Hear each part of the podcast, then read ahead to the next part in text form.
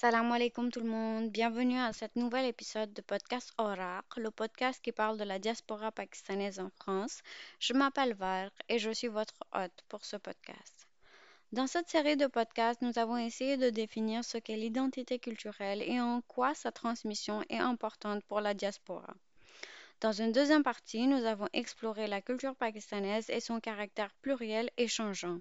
Puis nous avons vu ce que la diaspora actuelle transmet à ses enfants et en quoi ce n'est pas très bien reçu. Dans le podcast d'aujourd'hui, nous faisons un point sur ce qu'est un contexte favorable à la transmission culturelle et identifier les passeurs culturels. Conjointement, on mène une réflexion sur la façon la plus propice pour transmettre un héritage culturel. Même si les parents mettent un point d'honneur à transmettre les valeurs religieuses, la stratégie globale de transmission ne paraît pas réfléchie au sein de la diaspora pakistanaise. Elle semble être un bateau tantôt ballotté par l'actualité, tantôt par les politiques de la famille et tantôt par les passions propres des parents. Une étude de ministre de la Culture et de la Communication menée en 2014 se penche sur la transmission des passions culturelles. L'étude suggère que l'intérêt pour la culture relève soit du registre de la reproduction, quand une passion permet de prolonger une tradition familiale ou locale et ainsi d'affirmer une appartenance héritée, ou dans le registre de rupture et d'arrachement à ces appartenances héritées, quand la passion traduit une volonté de s'affranchir ou répond à une recherche de libération de soi. Ainsi, pour un enfant né dans une famille passionnée par l'équitation, il est plus facile de pratiquer l'équitation parce que les parents sont au courant des us et coutumes de ce loisir. Tandis qu'on trouvera plus rarement des skieurs dans une famille pakistanaise où les parents eux-mêmes n'ont jamais skié. Cela met en exergue qu'on peut soi-même s'approprier des passions, des activités culturelles, donc une identité culturelle. Cependant, vu qu'on s'est forgé cette identité nouvelle, on ne sent pas un besoin de le transmettre absolument à ses enfants.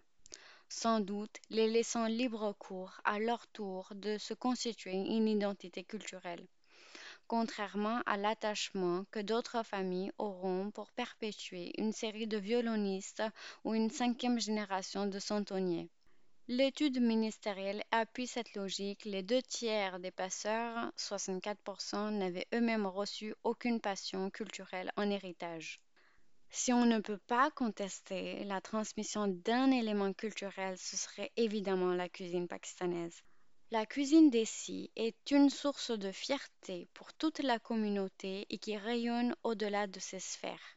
J'ai un collègue qui, à chaque fois qu'il voyage en Angleterre, mange que indien, car la cuisine britannique est infâme selon lui. Transmettre les recettes est presque naturel et automatique. C'est une des terrains d'entente entre les parents et les enfants.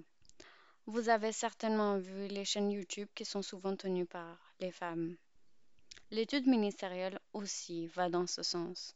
Le rôle des femmes apparaît dans ce contexte supérieur à celui des hommes. Elles sont deux fois plus nombreuses à avoir transmis une, passion culturelle après en avoir reçu une. 4% contre 2%.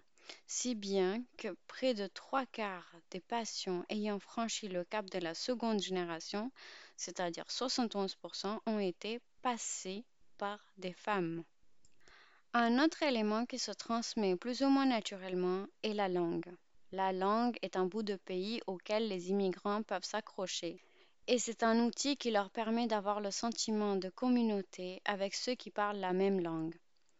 Il va être très facile, voire naturel, de transmettre la langue si les deux parents parlent la même langue. Lorsque les langues des parents diffèrent, les schémas sont un peu différents.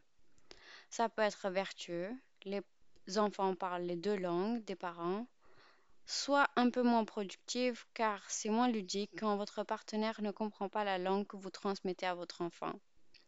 Ça peut devenir un vrai challenge dans les mariages mixtes, ce qui peut expliquer le taux élevé des mariages endogames.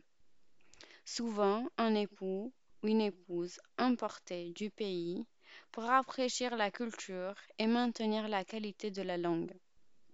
Cependant, il arrive aussi que les enfants qui comprennent la langue de leurs parents les répondent en la langue du pays d'accueil, en l'occurrence français, lorsque les parents s'adressent à eux dans leur langue maternelle, selon Wakil et Ali. Mais dans certains cas, ils doivent comprendre et parler leur langue maternelle parce que leurs parents ou leur famille ne comprend pas la langue du pays d'accueil.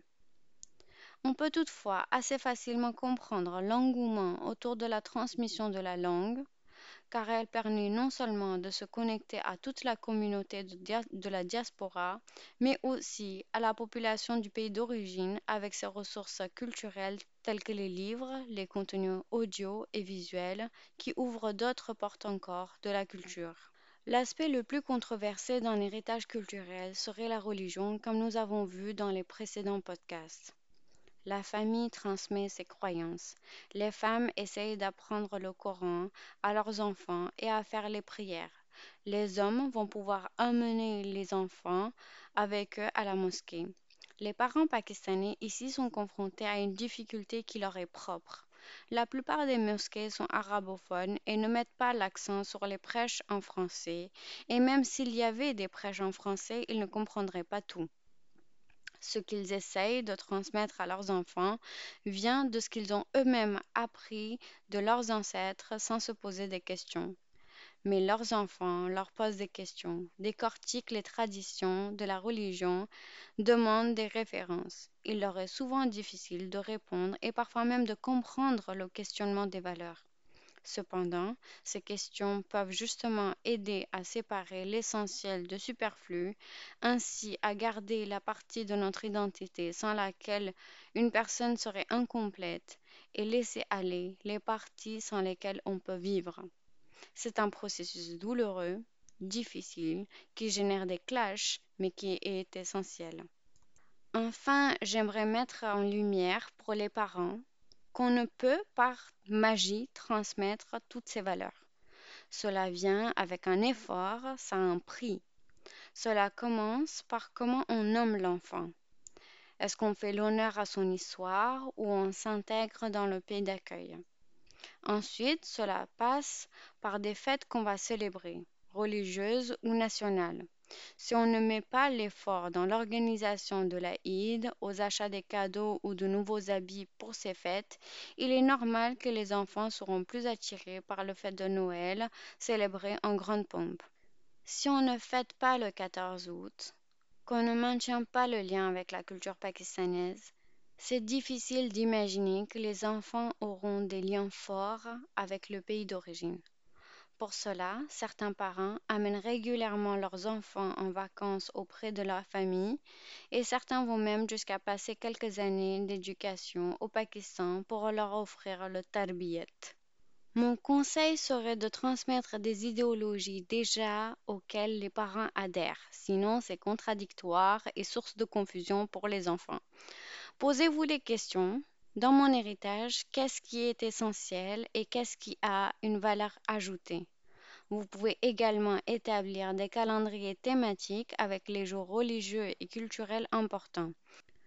Vous pouvez trouver un moyen ludique de leur transmettre la langue avec l'écriture et la lecture. Beaucoup d'initiatives existent sur Internet maintenant. Leur faire connaître vos chansons, vos films préférés, vos histoires de famille et celles de vos ancêtres.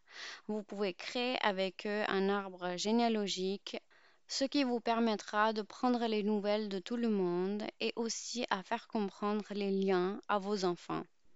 Vous pouvez planifier en famille ce que vous allez faire ces jours-là.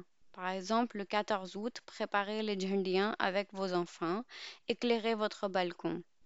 Quand vos enfants verront les fêtes islamiques françaises et pakistanaises ajoutées à leur calendrier, ils verront leur richesse.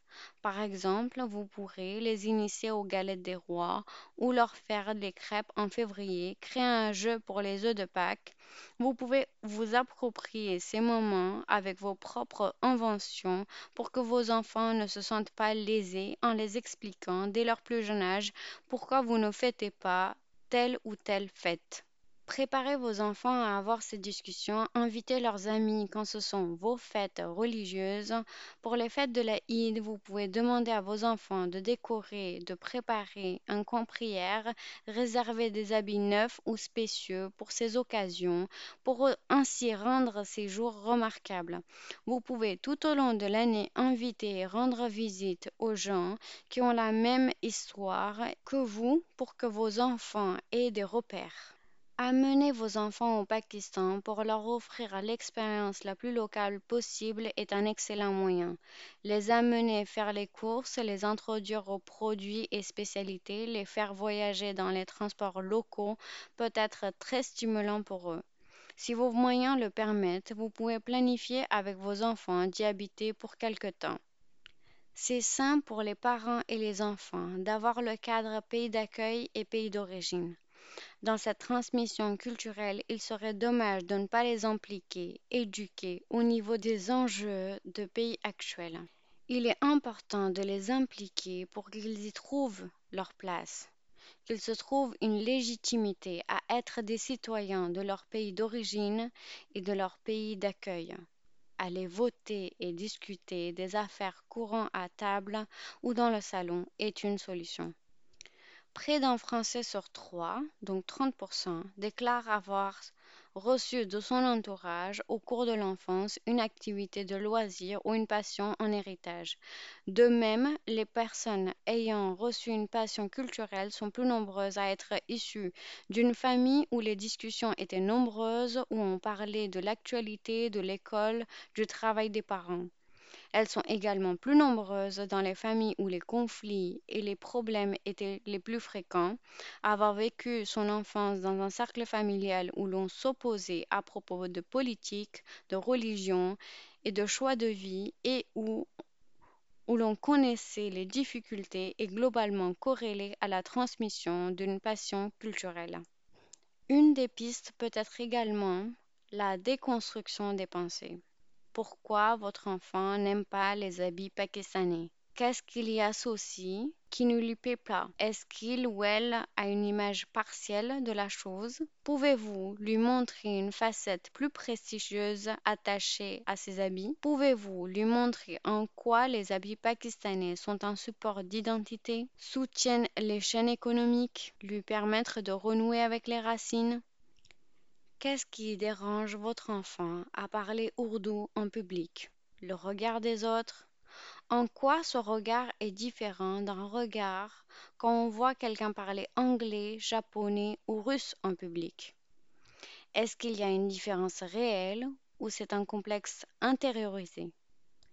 Décortiquer les raisonnements peut non seulement être bénéfique pour les enfants, mais aussi pour les parents. Enfin, les nouvelles technologies permettent à la diaspora non seulement l'intégration dans la société haute à travers les réseaux d'entraide, mais aussi d'avoir un sentiment d'être là-bas tout en étant ici. La diaspora chinoise est particulièrement exemplaire dans ce domaine. J'aimerais juste finir ce podcast avec un mot de tolérance envers soi. Nous savons que les parents ont d'autres fronts sur lesquels ils se battent. On n'est pas tous des Superman et des Superwoman. Il n'y a que le Coran qui sera transmis sans perte. Alors, dans la culture, soyez plus tolérants. Toutes ces identités font partie de ce monde. L'identité musulmane est plus importante car on va l'emporter dans notre tombe. Alors, si vous avez peu de temps, focalisez-vous sur cette transmission-là. Pour aller plus loin, vous pouvez regarder le film Va, vie et devient de Radu Meheleno à propos d'un jeune enfant qui doit abandonner sa religion pour survivre. Le film Lost in Translation de Sofia Coppola à travers des barrières culturelles en termes de livres, vous pouvez lire Motherhood Across Borders de Gabriel Oliveira. J'ai mis quelques liens de vidéos des humoristes et des TED Talks sur le sujet. Sachez que les ressources que j'exploite sont toujours plus riches par rapport à ce que j'arrive à vous présenter, donc vous pouvez toujours consulter mes références pour aller plus loin. Merci d'avoir écouté le podcast. Prenez soin de vous. Salam alaikum.